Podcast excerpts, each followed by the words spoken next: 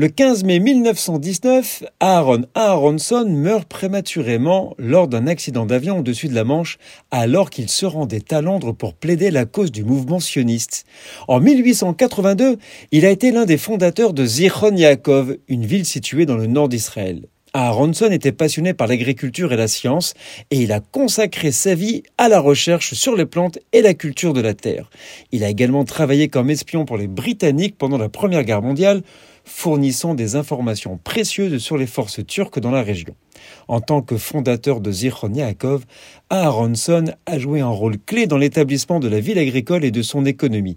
Il a également aidé à fonder la première usine de vin en Israël, la Carmel Winery, qui est devenue l'une des plus grandes entreprises viticoles du pays. Sa contribution à l'agriculture à la science et à la fondation de Zichron Yaakov restera un héritage inoubliable pour Israël. Nous sommes le 15 mai.